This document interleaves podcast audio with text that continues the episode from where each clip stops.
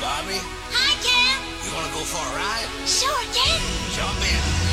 I'm a Barbie girl in a Barbie world. Life in plastic. 你还没有进入社会生活，你还没有体验过人间是什么呢？你怎么就突然间就感动的不得了了？Passion. Come on, Barbie, let's go party. 所以在芭比里面也是非常非常的典型。这个芭比有非常多的芭比，然后有这个不同族裔的芭比，肯定有不同族裔的肯。但是呢，每一个被这个父权制度迷惑了的芭比，他们觉醒的方式是一样的，就是听的是同一段话，他们就进行了同样的觉醒。可是我们放眼当今的世界，你敢保证？呃，在不同国家和地区文化里面的女性，她的觉醒方式是一样的吗？或者说她们觉醒的最终的结果是一样的吗.我觉得这部电影《芭比》肯定是我个人感觉算不上格伟格最好的电影。它其实最开始戴老师有一个就是说法，就是他拍呢喃河嘛，就是私电影特征的，就是女孩自己的心事啊。那个虽然说题材比较狭窄，可是你还能看出是较为真实。但是到了芭比之后，我有一种感觉，就总觉得他是接到了某个命题作文，然后告诉你说终点在那儿，你必须达到那个政治上的一个理念，然后中间你不管你怎么去编排，或者是用一些情节，所以导致整个电影情节很真空，然后它没有涉及任何女性生产性层面的东西。就你已经完全抹掉了他们的生理性别之后，芭比世界里面居然还遵守着这样的一个社会性别，然后不仅遵守这个社会性别，还遵守着异性恋的这个社会规则。那么到了最后，呃，大家就坦诚说我不爱你，你也不爱我，然后我要爱什么我也不知道。那么未来会不会是一个更多元的这样一个人际关系，也不清楚。你好，这里是出版品牌活字文化编辑部独立策划出品的播客《活字电波》，我是小雪。这里不仅会介绍活字和活字编辑们喜欢的书，也会聊聊编辑们感兴趣的话题，欢迎订阅收听。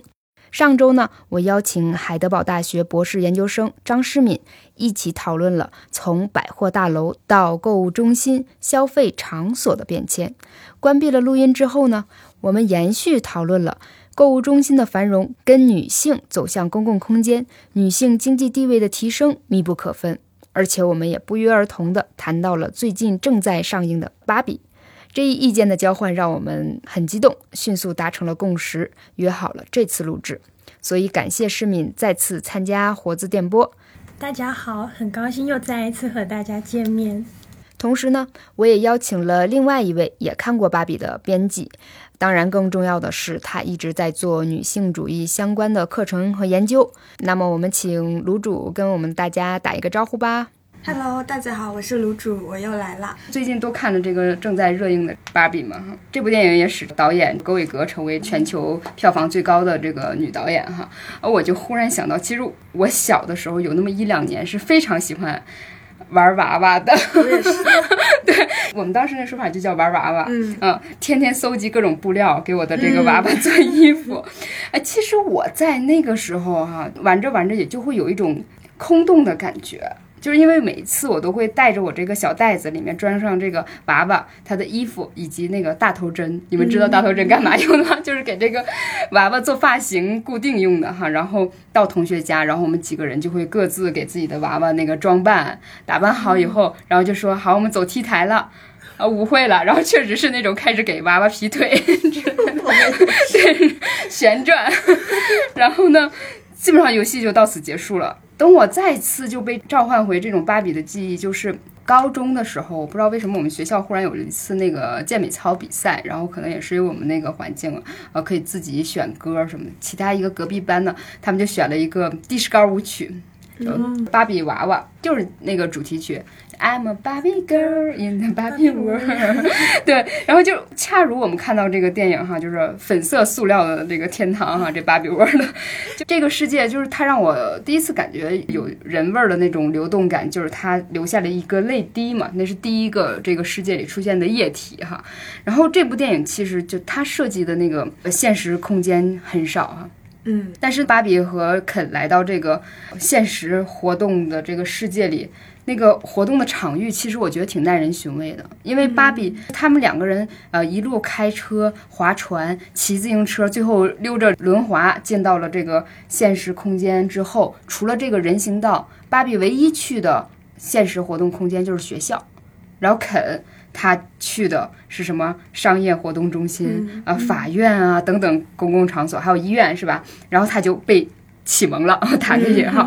然后芭比她在她的世界里拥有那个大 house 哈，似乎就是那个美泰公司给他们这个产品设置的这个配套设施。她回去之后被肯给占领了。那我觉得这个设置就很有意思哈，这个塑料的世界也是这个对这个现实的一个模拟嘛。这个芭比世界里的那个表演感很极致，就是里面所有的芭比，她们只是穿上了各种制服，然后摆出那种劳动的姿势，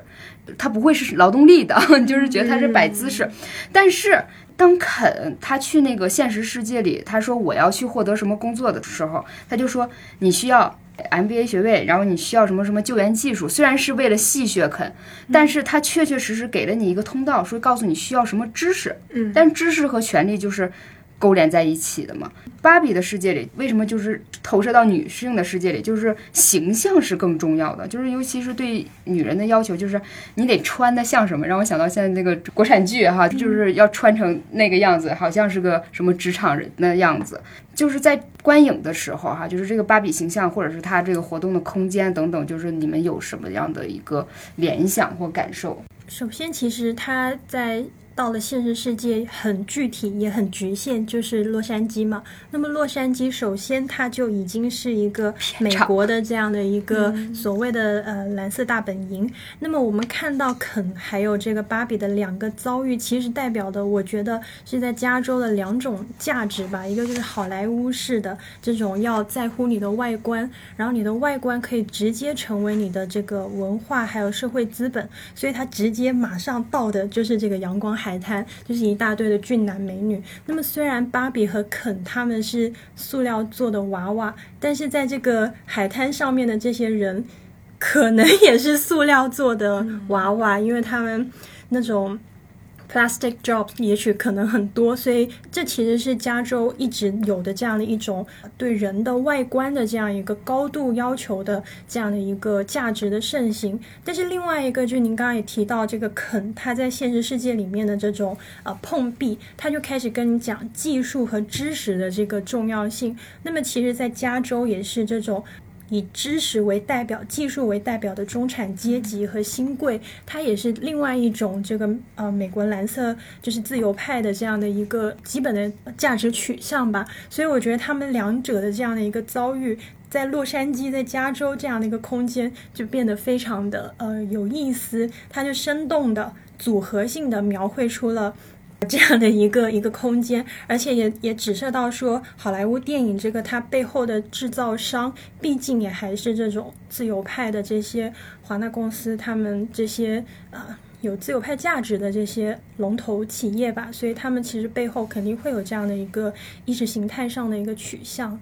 对，这是我马上第一个联想到的关于城市这样一个空间的问题。第二个就是芭比除了去学校之外，她还去了美泰公司嘛，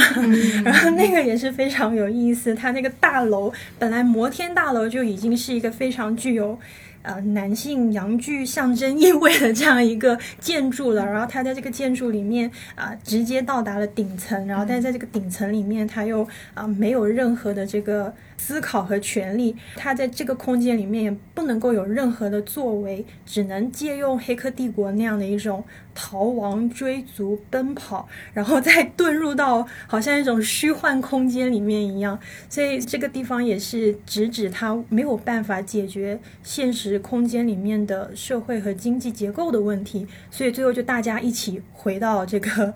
芭比世界里面去，然后把芭比世界搞得一团糟，再把它再拯救回来，因为他对现实是无能为力的。尤其是他从那个里面逃跑的时候，跑进的那个空间。说那个露丝的房间，但是你第一印象就可能因为我们多少接受了很多这个女性主义的知识哈，然后就说这个女性的很多写作就是在餐桌旁完成的，然后那个当时的那个画面恰恰就切到这个呃露丝，她说她喜欢在餐桌旁呃看书这样的一个场景。我不知道导演他设计这个是因为这个人本身他他是一个真人嘛？他之前是说有这样的写作习惯，还是说他想影射女性？就是伍尔夫说的要有一间自己的屋子，或者是有自己的一个空间。所以我当时看到这，我也在思考这个问题。我我，但是我也没有查是不是他那个创始人本身。就是一个厨有这个习惯对吗？作者之类的，嗯，他本人就是做这个娃娃，不是为他自己的女儿这样子吗？啊，但当是他他那个嗯厨房的空间其实是《黑客帝国》里面就最最象征性的那个画面嘛，就他闯入，他以为先上帝，对他以为先知是个嗯男的，没有想到是一个黑人女性，但在这里他又变成了一个白人女性，那当然是为了映射她这个。娃娃的制造者嘛，但是有一点需要澄清的就是，这个制造者他本来就已经是美泰公司的呃创始人，他本来就是一个很大的资本家，所以名义上他是说他为他的小孩女儿呃那个 Barbara 创造了这个玩具，但实际上是他当年。就已经想要创造一个具有成人的这样一个生理性征的这样的一个娃娃，然后他在去德国旅行的途中发现了一个叫做 Lily 的这样一个娃娃，而这个 Lily 这个娃娃呢，在当时的德国其实是一个卖给男性的一个性玩具。嗯，所以他看到了这个之后，他觉得啊，我想象当中我要做的玩具就是这个样子的，但是呢，他把这个娃娃带回。美国，然后在投入制作的时候，他当然不能说这是我从德国的性玩具当中借鉴的，他就把这个故事当然是隐匿去了。但是德国的这个 Lily 的这个公司马上就发现你怎么跟我做一样的玩具，所以就给他起了官司诉讼他们，但最后他们是达成这个庭外的和解，所以这个家庭空间最后就跟芭比的这个母女之间的这种母女关系，嗯那种其乐融融、温情脉脉的家庭的这种。给这个芭比包装出了一个非常好的叙事，再把它卖到不同的家庭空间里面的小女儿的这个手上，所以我会有这样一个一个迅速的联想。但是我又很赞同，就是刚刚卢主所提到的这个伍尔夫的这个。写作必须要有一个房间的这个问题，可是我想到的是，马上是这个芭比她回到那个芭比世界之后，这个肯就把他的房子占领了，然后占领了之后，他就，可是问题在于是这个这个芭比世界本来就是一个没有由来、没有去处的，嗯都没有生产，也没有购买，然后最后那最后好像谁拥有这个房子，就完全变成了一种。资本主义式的那种谁拥有财产权那种天然的占领欲的那种那种问题，它就已经不是伍尔夫所要讨论的那种女性有没有在这个社会上工作获得经济来源，然后在这个经济来源的基础之上去发展自己的智力以及职业这样一个很深邃的一个一个问题的想象，它就变成啊，我就是要占领这个空间，它就是我的。是我的还是你的这样一个你死我活的问题。然后我其实会想到，就是爱丽丝·门罗，就是加拿大的那个女作家，她写过一个短篇小说，叫做《办公室》。她其实我、对我就觉得她有一点延续了伍尔夫的这种讨论，说对我现在有有一些钱了，我想要到社会真正的公共空间里面去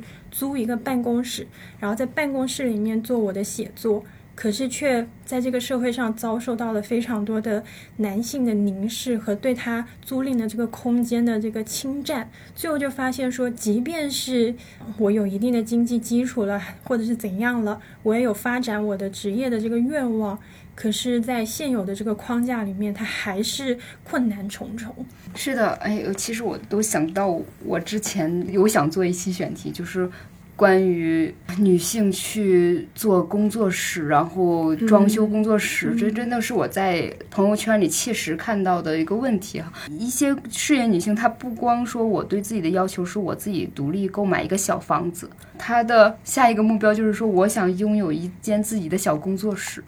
但是话知道这个剧情里，忽然又觉得，哎，这一幕安排的就还真的蛮巧妙的，因为抛开任何的这种意识层面的哈，或者主义层面的，我们可能看到就是说，似乎是呃，露丝她本人这个创始人本人是被那个顶层的那些男性倾轧的一个、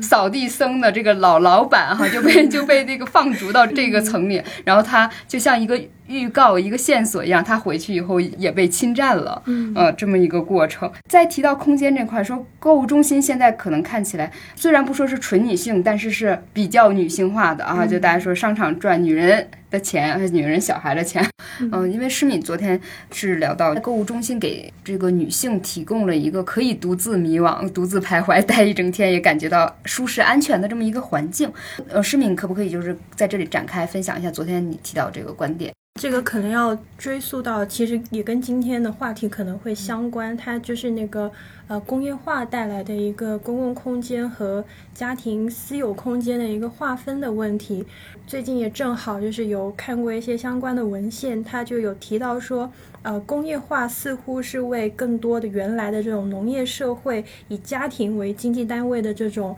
人，提供了一个走向城市、走向一个集中的公共空间工作的一个机会。但是呢，这样的一个机会，它其实是排斥了女性的，所以女性是很快的就被从这个工厂里面排除在外，然后这个传统的这个性别分工它就出现了。然后，所以女性就开始跟这个家庭空间挂钩，但是呢，又随着这个生产到消费这样的一个，再到再生产这样的一个闭环形成，那么谁来负责为私有空间的这些东西去进行购物和消费？就好像女性要承担这个为为家庭空间呃购物这样的一个职责。那么相对应来说，这些百货大楼、购物中心啊，甚至更早的时候的这些拱廊。街，他就会开始思考怎样让女性可以感到安全的在这里面购物。我个人感觉可能是从这一点开始吧。那第二个可以谈的就是说，那么既然女性是这个购物的主要的主体的话，那么这个购物的这些他雇佣的这个售货员也自然而然成为了女性为主体。那所以我们可以看到，就是售货员这样一个角色，它似乎就天然的和女性有了这样的一个职业和性别的挂钩。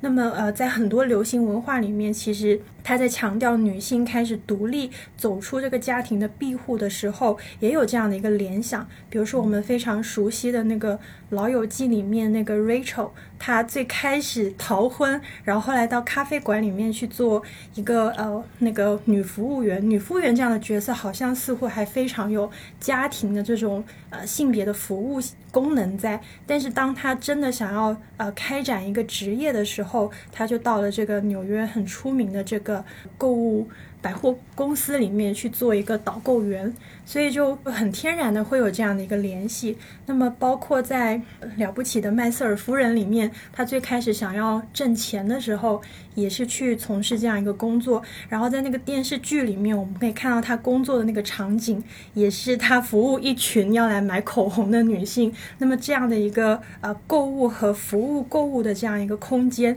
它就变成了。女性专有的这样一个空间，但是当代社会的话，我就没有太多的联想。刚刚说到影视剧，我想到一部电影叫《卡罗尔》。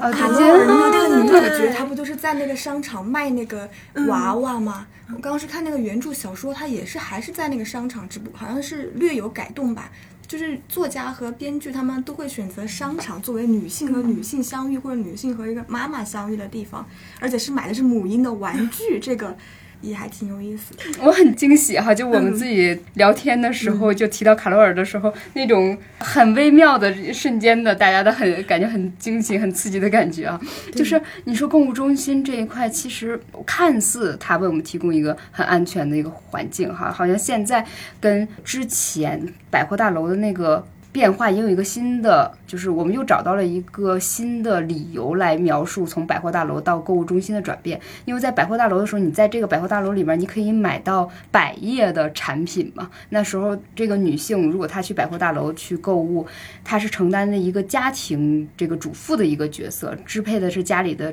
财产哈。但现在的购物中心它是更有这种女性品牌的意识，就是我们是为自己去买东西的，嗯，所以我会忽然联想到这一点，就是在这个购物中心品牌布置和这个产业布局的一个变化哈。第二个来说，从空间的布局上来，如果我们抛开性别这一个维度，我们谈安全感，其实它那个购物中心的设置，马上就让你想到福柯所说的那种全景式。所以你在这样一个好像你能够观察到所有空间的这样的一个视觉模式里面的时候，你自然感觉自己好像对这个空间有所掌控。但是百货大楼好像就没有，因为你就好像被设计进一个迷宫一样，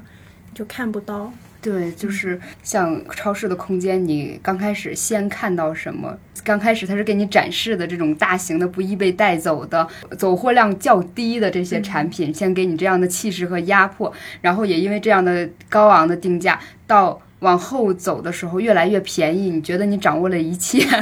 然后可以迅速的带走，在扶梯手上也给你遍布了，你可以随手拿走的这种小零食一样哈，整个这个空间的设计和架构就是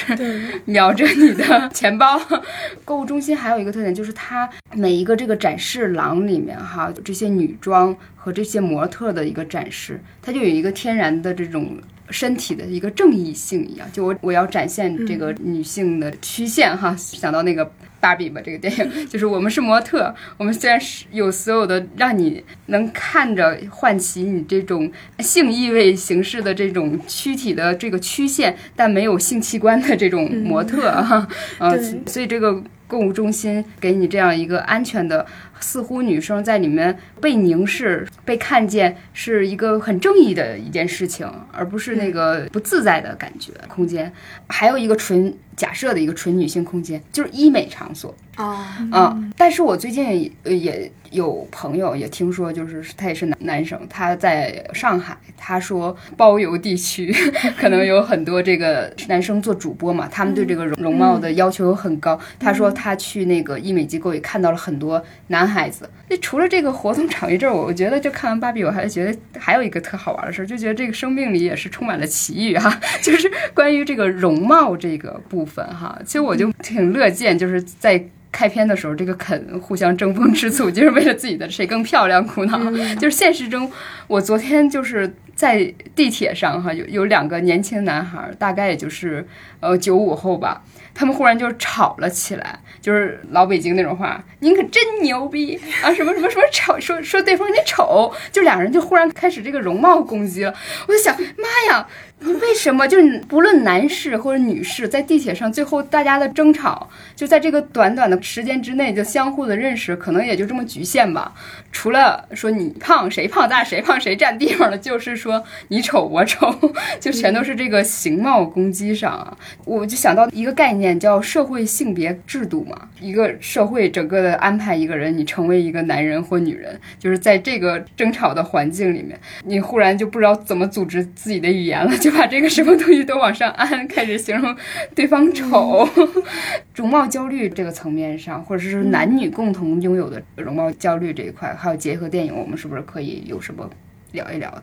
其实我觉得女性主义，它就尤其是美国的这种自由派的女性主义，它非常强调政治正确，所以你可以看到这个电影里面每一个女性都没有容貌焦虑，然后有胖芭比，有怀孕的芭比，然后但是都很好看，对，都很好看，因为它一直告诉你你本来就很美，但是所以就是容貌焦虑的都是。呃，以肯为代表的这些男性，而且就是你现在看小红书上面，好像也会说，呃，要让男性们有点容貌焦虑，要让他们去练练腹肌什么的。然后，所以就可以看到说，呃，这样的一种叙事，它其实还是制造了一些社会性别的对立吧。影片不是有个镜头，就是芭比遇到一个老奶奶，然后说你好漂亮，那个奶奶说我知道啊，然后她露出了一个意味深长的微笑。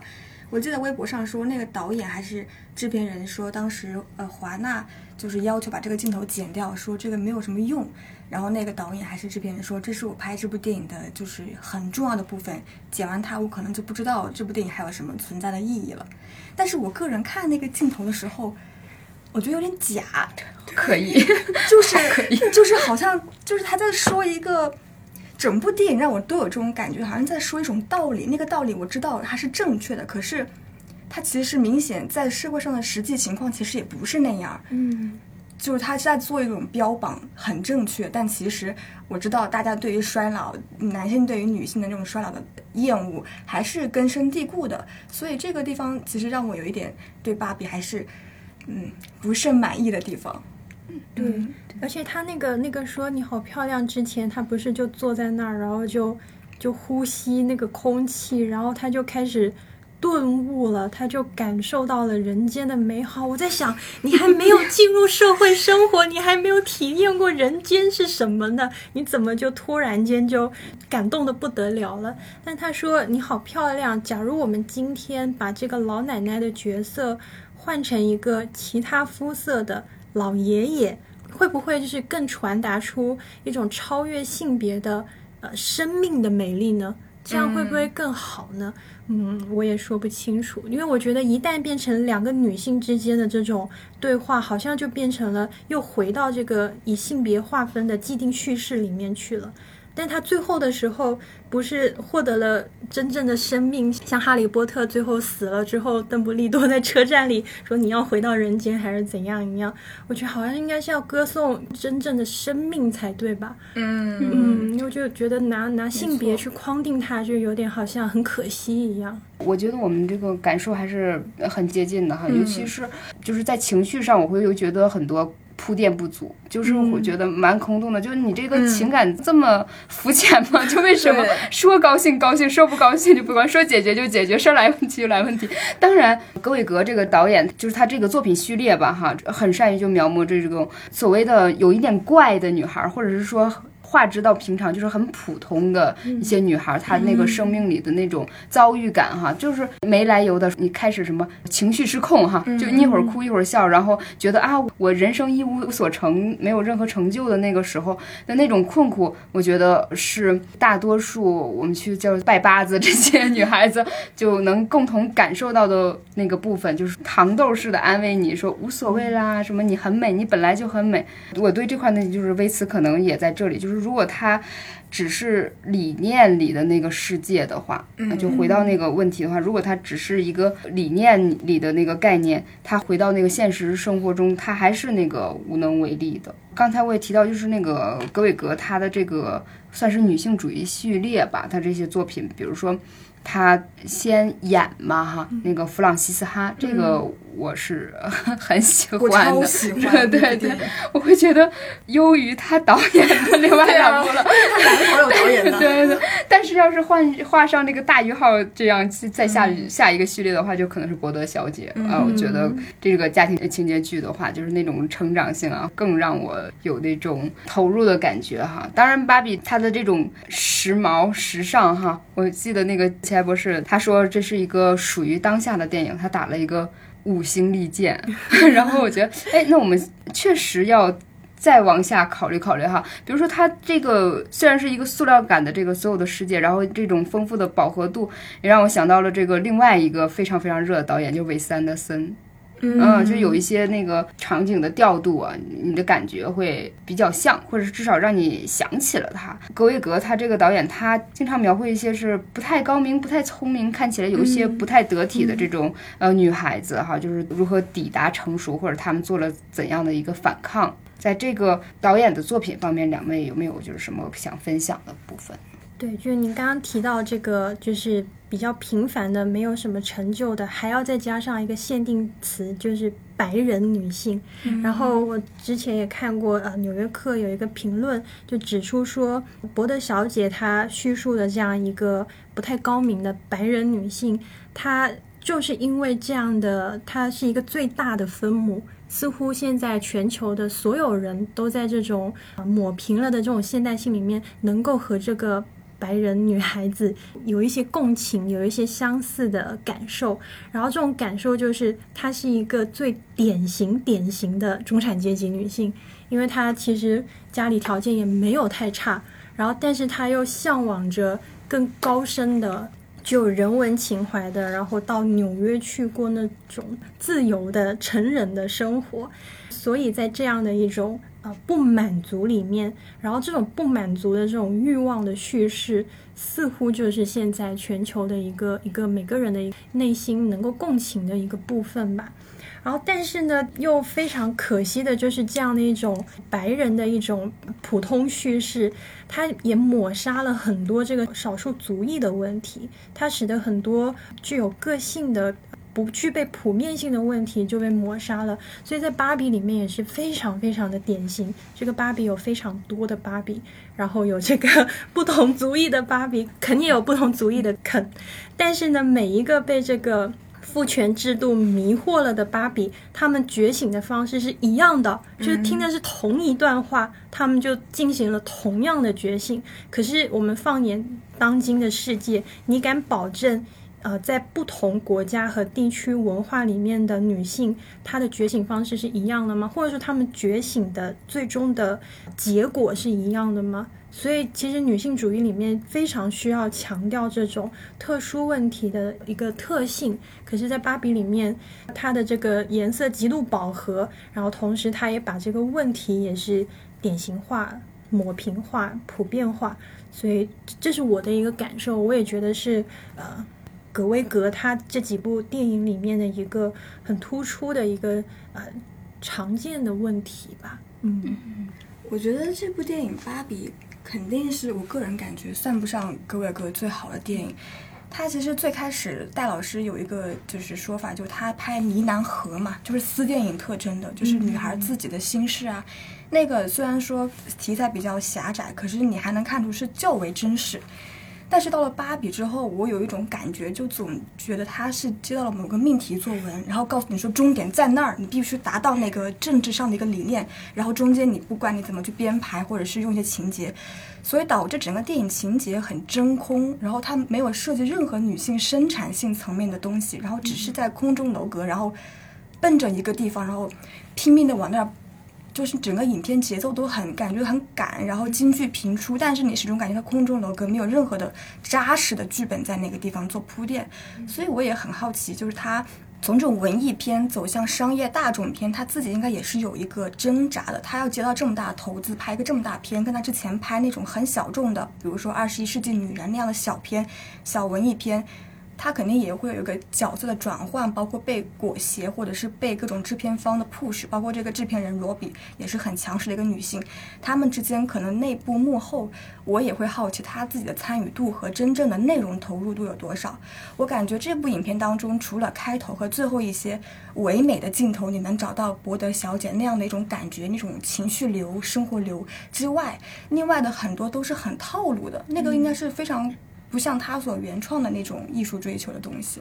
但是有一个很持续的一个命题，就是他对粉色的坚持。因为伯德小姐她不也是分手套染她的粉色头发，然后穿粉色的连衣裙，然后她跟她妈妈在争吵的时候，她妈妈说太粉了，你穿这条裙子。她说那你为什么就不能接受或者喜爱我的现在的这个样子呢？所以我觉得她也许可能也是。就玩脱了，就是想要，就是放开来玩一把。而且就是第二个，就是说，我觉得在文本之外的它所产生的现实世界里面的发生的各种联系，反而使得它这个片子更加有意思。就像我们刚刚提到的，它一定是一个。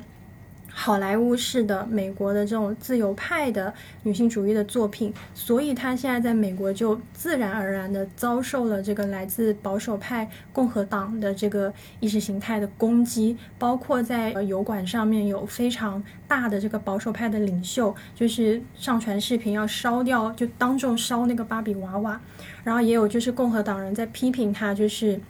没有让女性回到家庭里面去。所以他其实也饱受这种来自右翼的这个压力，所以他也有在呃新闻报道，在《卫报》的报道里面，他有回应这个问题嘛？他要说我没有想到会有这些指责，但是我希望大家都进到这个派对里面来，然后把那些让我们成为男性和女性的那些问题都暂时放下，先享受这个派对。可是问题在于是，我们能够天天派对吗？就像《博德小姐》里面提到了，其实她提到了非常非常多美国现在最矛盾、最激烈的很多的呃社会问题，关于性别的，包括堕胎的、同性恋的、性少数群体的、精神病，可是所有东西都不重要了，只有博德小姐自己这个白人顺直女性的这个个人成长，她想要去东部上学，去贴近这种有传统欧洲文化底蕴的这个这个梦想更为重要，而这些社会命题只不过是她的成长的背景而已，她甚至也没有真正的和他们发生生命上的接触。那么其实芭比也一样，她她会通过那个小女孩的那个台词，说出了很多美国现在的存在的性别问题和焦点。可是都不重要，因为这是一场派对，每一个晚上都要像今天这个晚上那么美好。但是你讲到社会现实，就是这个芭比在美国引起的这个争论当中哈，我会觉得，哎，也许眼下看，就是在不同的现实当中，你眼下看到的这不够革命，在当地已经算很革命的那一部分了。我觉得好多人说这个算是个普及片，就如果你日常没有这种意识的人，觉得哇，这说的就是我呀，然后这是我和我妈妈的故事。但是如果你稍微意识中你有这种种子的女性，你就会觉得根本就不够，然后也是老生常谈。哎，其实很有道理。其实说不定本来在美国还会玩芭比的，可能就是共和党人的女儿带他们去看，没有想到却被反将一军。但你刚才是不是也提到一点，就特有意思，就是关于粉色的这个运用，我忽然想到一点。我前两天翻阅了我们自己的家族相册，哈，我会发现九十年代的时候，我们是流行烫那个大波浪的，其实那是对美国的八十年代的那种时尚的一种模仿。然后两千年左右的时候，我们开始普遍喜欢就是哈韩嘛，哈日哈韩，然后染那个黄色金黄的发色，不知道你们记不记得那个小时候都是小黄毛嘛，就是那个最时尚的。但现在发现，就是我们时代的发色，就是我们喜欢粉色的发色。那粉色是在模仿谁呢？好像在这个世代里，白人女性对我们东方人的这个吸引力不如以往那么大。就我们用那个粉色的发色，其实是在模仿 AI，是在模仿一种智能的形象，或者是说是一个未来的形象。这个粉色它也有一个变迁，互联网上看到这个粉色，比如说我们那个火字电波，它那个 logo 就是我们自己本来是黑色的，知道吗？不饱和的黑。然后后来当时我就说，哎呀，这我们都女生做，我们我就想要一个粉色。但我说当时那个电波，我是想模仿那种霓虹。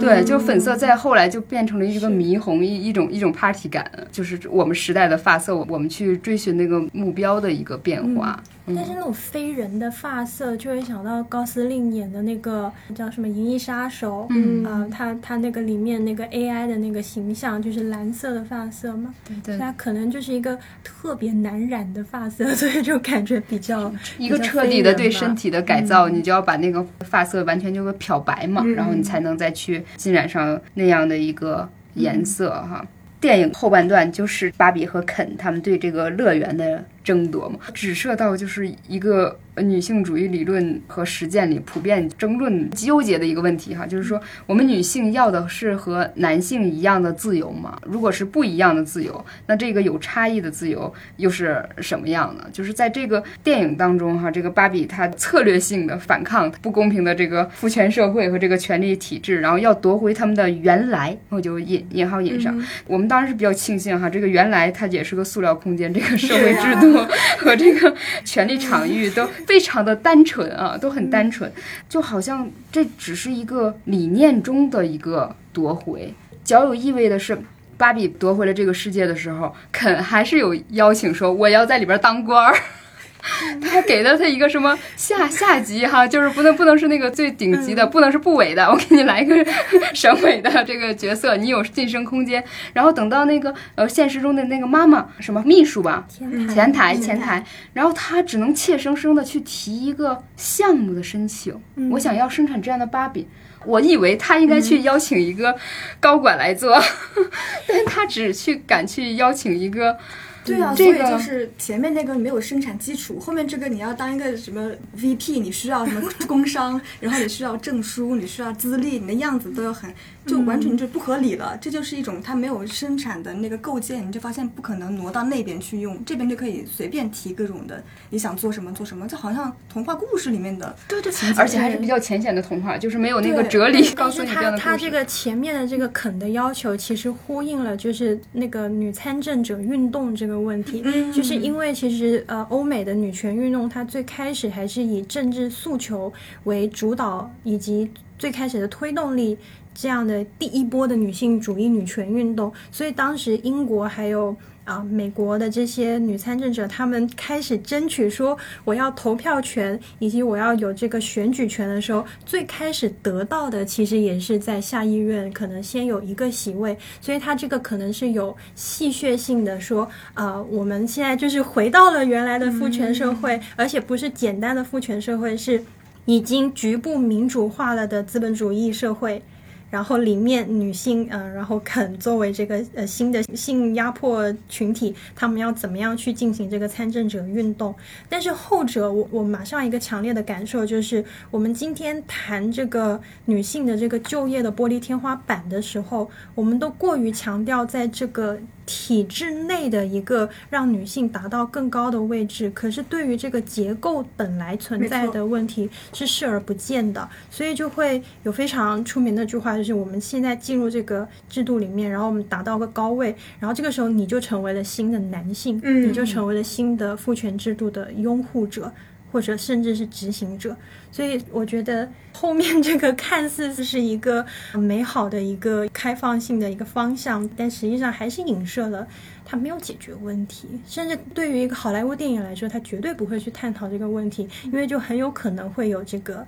社会主义的这个嫌疑。对，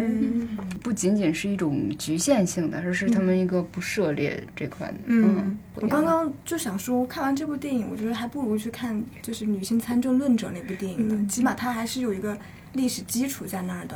但是可能现在就是大家是一种打卡式看电影吧，就是必必须要必须要看一下啊。也有可看的那个点，就是关于这个母女关系啊，好多这种片子，它最后落点落伏其实都拍在这儿，就是觉得那个主线其实还在这儿。但虽然这个还是浅浅了点，我就索性不谈。但是我有一个觉得特别有意义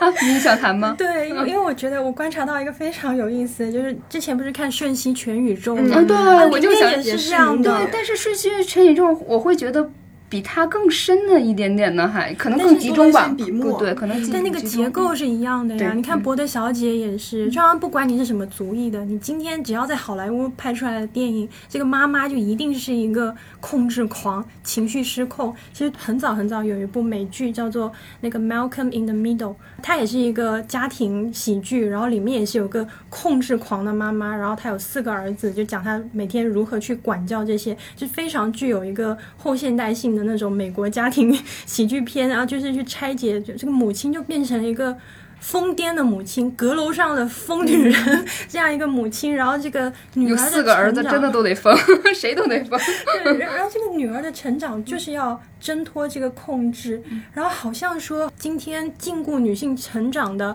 不是社会环境，是她妈，我就觉得有点啊，对对对对，我也会有这样的。嗯刚才很想问的一个问题就是，我就很纳闷儿，这个芭比在最开始的时候就。显示了有这个自我意识的自主意识的一个存在，有一种主体性的那种思维在，包括他对肯的那种态度，就是很疏离，或者是真的只是个玩伴，你你只是摆在沙滩上的，你不能到我的那个房子里，我永远都在跟我的姐妹们啊一起玩耍。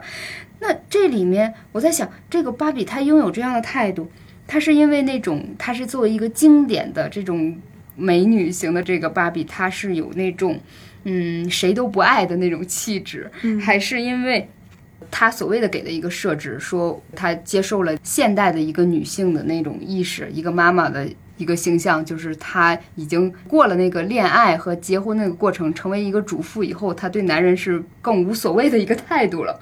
还是说？真的，我觉得这个芭比她对肯的那种疏离啊，或者是说不够恋爱脑，没有回归家庭的形象，其实是为了迎合当下的更时髦的一种表现。就比如说，我，我一定不要恋爱脑，我不要为献祭，不要去牺牲。你们会觉得他可能更倾向于贴近哪个？我觉得都有吧。就如果要顺着这个思路去说的话，好像今天女性在这个呃婚恋市场上，好像就是会有更多的情感需求，就比较容易成为这个呃弱势的一方。但是第二个我想到的就是，也许他不想要谈异性恋了，因为你可以看到在芭比里面就非常典型的一个问题，就是突出的问题吧，或者是我自己疑惑的问题吧，就他们都没有生理特征了，对，那为什么还非要坚持这个异性恋一男一女不可？然后，但他好像就是，就你已经完全抹掉了他们的生理性别之后，芭比世界里面居然还遵守着这样的一个社会性别，然后不仅遵守这个社会性别，还遵守着异性恋的这个社会规则。那么到了最后，呃，大家就坦诚说我不爱你，你也不爱我，然后我要爱什么我也不知道。那么未来会不会是一个更多元的这样一个人际关系，也不清楚。也许他可能是一个有这样的意图存在吧，但最后就会变成说，为什么他最后选择做一个真人，然后去获得他的一个生理上的一个特征吧，只能这么说。因为我们现在不是说连生理性别都是构建的嘛，所以当时我的朋友看到最后的那个镜头。不是说他去看妇科医生嘛，然后我我朋友还以为他是去做那个器官重建什么的，还觉得他是非常的有那个酷儿意识，很流动。然后说不是，他就只是成为了人，他获得了这个女性的生理性而已。所以我就在想说，他最后的这个目的是什么？似乎他里面其实是没有想要突破这个生理问题，然后而且就是还是很坚持说这是一个男人和一个女人。他他他是有一点 J.K. 罗琳的那个意思吗？就是女性就必然是要有这样的生理特征的吗？那这个其实在美国会是一个很危险的发言，在他们今天这样的取消文化里里面，我觉得讲的好好，其实它是一种真猴性的分析，就是它其实是个很有象征性的意味，它其实没有设计 vagina，、但是它最后又获得这个，然后中间的所有的逻辑都是肯定要想跟他过夜，但他即便他答应，他们根本也也不能有任何过夜的后续，这是推不下去的。所以整个电影其实确实有这样一个，如果把它挑出来是可以写一篇东西的，它就是一个很真猴性的一个一个悖论。嗯啊，我我觉得我看我简直看丢了环节啊！我想到就是我记得我看那个部分的时候，我一直以为他深呼吸怎么样，我以为他去找工作呢。我我终于回扣过了最后一个镜头，我要见我的妇科医生，然后我想说是不是在在西方是不是这个除了他成为人之外，还会有什么类似于阴道独白那样的一个指数呢？为什么是这个？还是说只我们东亚社会就想要先找工作，然后先完成经济独立？我们就安身立命。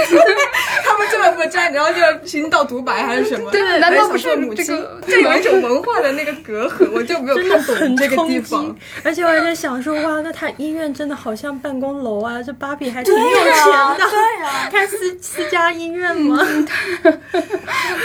就是那个咱们什么工作消费主义新穷人嘛，那个我就完全是就是工作伦理嘛，就你你你不去工作，你怎么证明你自己啊？你你的成长不是在工作场所完成的吗？你都不去创作，你也不去工作，你看什么妇科？你的医保能报吗？你有医保吗？太有意思。笑死！嗯，我都没想到我们的话题就是竟然就是陡然 的对，但其实也也就涉及到。呃，有没有水土不服？就那个片子他拍的时候，嗯肯定是想到要面向全球嘛，所以他才挑选了非常典型的问题，然后也有各方面的考虑，然后在做宣发的时候也是全球做这个宣发，但是他肯定在每个国家、每个地区，它有受欢迎的层面，然后也有呃非常水土不服的层面。就像你刚刚说，它成为了一个打卡式的一个观影嘛，就我觉得它这个电影里面致敬了非常多的这个美国的这种流行文化，然后对于很多人来说都是非常陌生的，尤其是今天更年轻的一代人，就肯定是不了解的。但是当它变成了一个从众的一个现象，变成了最潮流的事情的时候，它就意外的在中国大受欢迎。可是，在别的国家就不一定了。非常典型就是它在那个日本就遭受到了非常强的这个排斥，就是因为他们那个宣发跟那个奥本海默绑定在一起嘛。然后就有这个什么巴本海默，然后但是对于日本人来说，就是觉得说啊，你怎么可以拿这个这么娱乐化的芭比去，就是娱乐化这个呃原子弹的这个事情，所以他们现在日本就是有非常强的这个呃厌烦的情绪。那第二个比较轻松一点的话题，就是他那个那个勃肯鞋的事情，可能 对于德国人来说也是有一点点感到心痛。对，因为就是在西方文化里面，就德国人不时髦这个事情是出了名的，所以他们的这个时尚的这个 dress code 就是勃肯鞋，还得配上袜子穿，然后另外一个就是冲锋衣嘛。然后我听我朋友说，他们在那个呃德国的电影院里面看那个芭比的时候，那个勃肯鞋一出现的时候，全场观众都啊，我我们。就是就觉得说这也是蛮有意思的，不知道你们有没有这方面的？昨天我们也聊到，就是说关于绑定宣发的事儿。那我们最近的那个《封神》嘛，就是大家说粉色，然后可能又有马，然后就把那个呃《封神》里的那个角色，他们都是披上粉色的西装，然后说猛男和粉色，猛男就该穿粉色，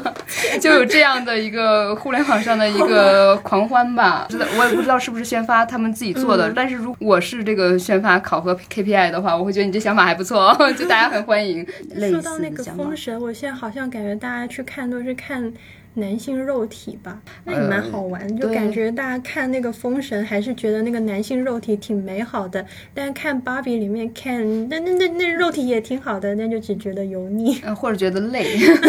对腻腻的，因为它确实是就是塑料，就是像芭比那首歌《In the Plastic World》嘛，因为诗敏就是长期在那个欧洲生活嘛，我们看这个电影的时候有个迷惑的那个点，就是他父亲的那个设置，就一直在学西班牙语，这是一个什么梗？因为他那个妈妈应该是南美裔，所以他讲西班牙语嘛，所以他好像他那个爸爸的形象也是有点好像比较善良，然后粗枝大叶，比较幽默，就想要为自己的伴侣去学一个语言吧，但是就一直打卡多邻国，然后就好像也不太关心女儿的成长，好像有一点丧偶式教育一样。可是其实这也不能够被普遍化吧，就是呃，相对东亚社会来说，可能他们这些相对发达的国家的男性在家庭里面承担的抚养的这个职能还是会比较多的，所以芭比这个它会不会仅仅只是想要突出母女矛盾，突出这是一个女性主角的电影，所以就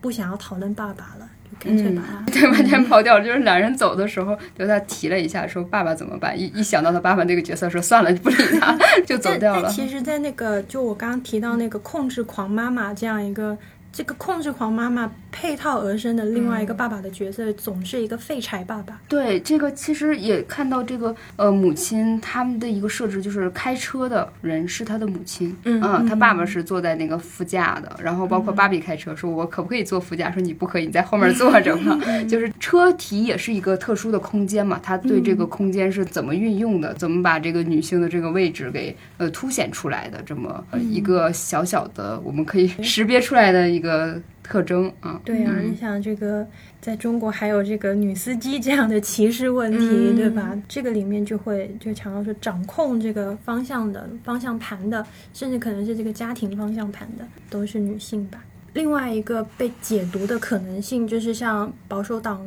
保守派的这些人会觉得说，那么男性就会变成这个女性主义还有女权运动的一个弱势群体。嗯所以就好像明明都还没有达到一定程度的平等呢，就已经先开始谈说，呃，男性受到压迫了，男性也要争取自己的权益了之类。就像在 Me Too 运动的时候，Me Too 都还没有发展的比较彻底呢，就已经说 Me Too 给很多呃公司的高层的男性带来了恐慌，就已经要安慰他们的这个情绪上的恐慌了。所以就会觉得说，嗯，都还不彻底，就开始先谈这这样可能也会有人觉得被冤枉的男性 等这样的相关的一些讨论，就是可能像我刚才提到的一个问题，就是说我们要的那个自由是不是跟男性一样的东西？但是我可能是我们连最基本的平等还没有达到，还没谈到说建构这、这一块哈。这个导演他的一个特色就是他对那个世界电影史熟人于心，就去去那个应用嘛。我们大家比较熟悉的电影，比如说像那个开篇的那个《二零零一太空漫游》啊等等，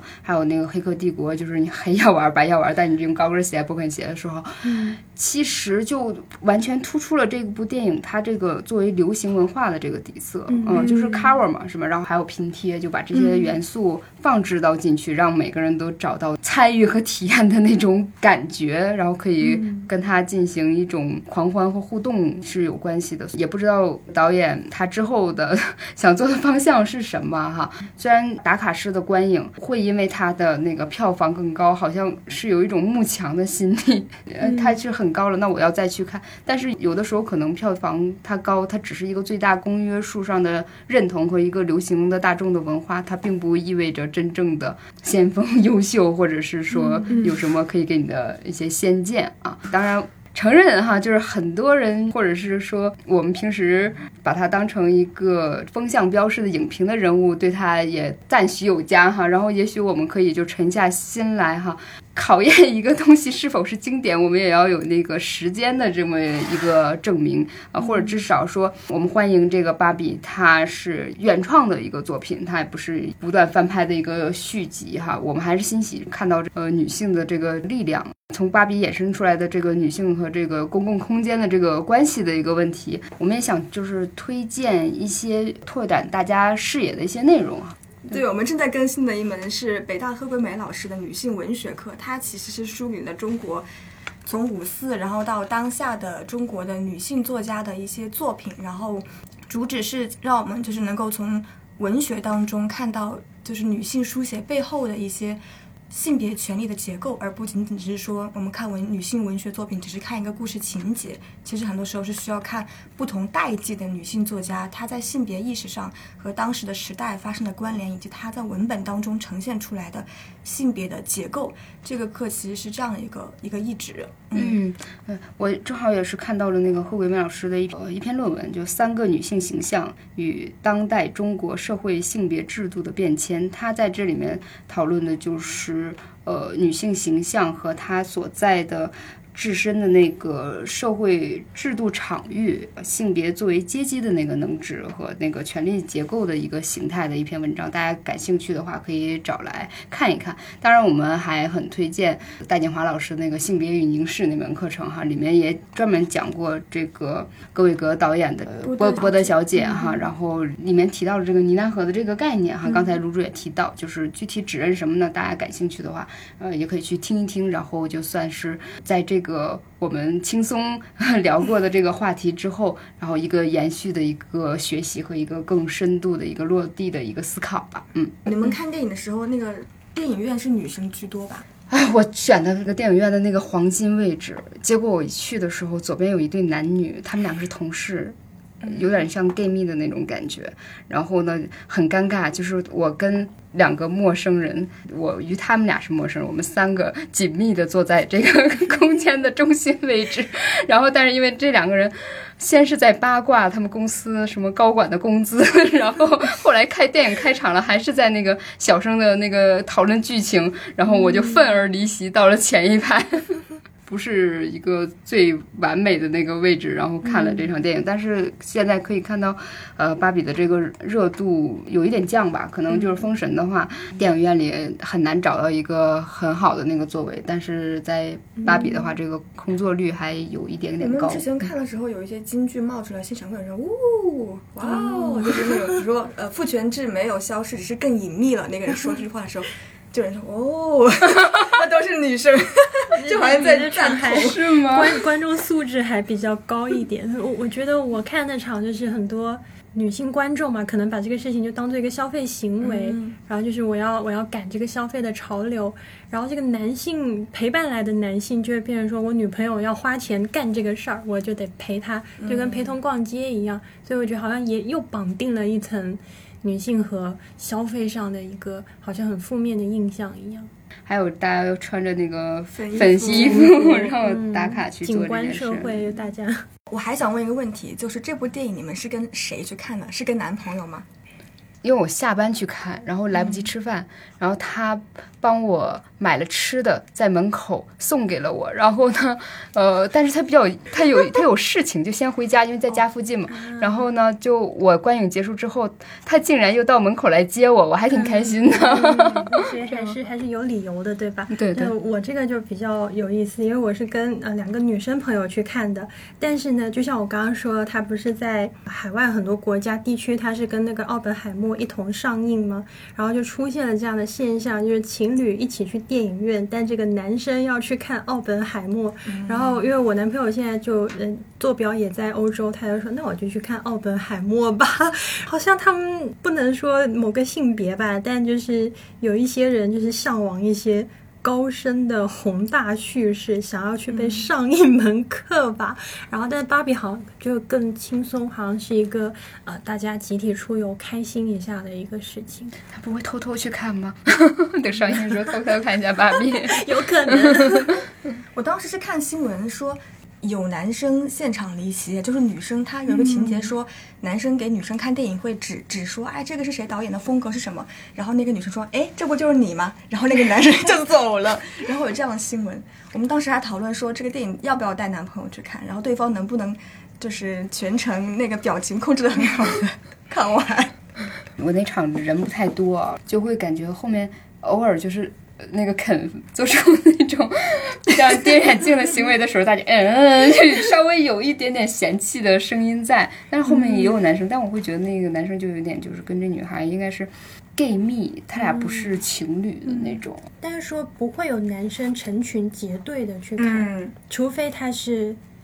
嗯姐妹。但是呢，就还是要指出一个问题，就是虽然大家都觉得说。呃，女性主义跟 LGBT 它应该是天然同盟嘛，但是你会发现说，就像你刚刚提到的这个 gay 蜜，他也会觉得说啊，我受到了冒犯，嗯，所以在性别上其实还是会有差异存在的，即便我们形成了这样一个好像。弱势的一个同盟。我们同事有个同事勇气可嘉，带她老公去看了这部电影，然后她后来反馈她老公看完的心情，因为她老公也是一个比较喜欢呃思考和辩论的人，就说原话是说以为是华罗庚数学，等着和老师杠一杠，结果发现是家长会；以为是去受教育，结果是纯挨骂。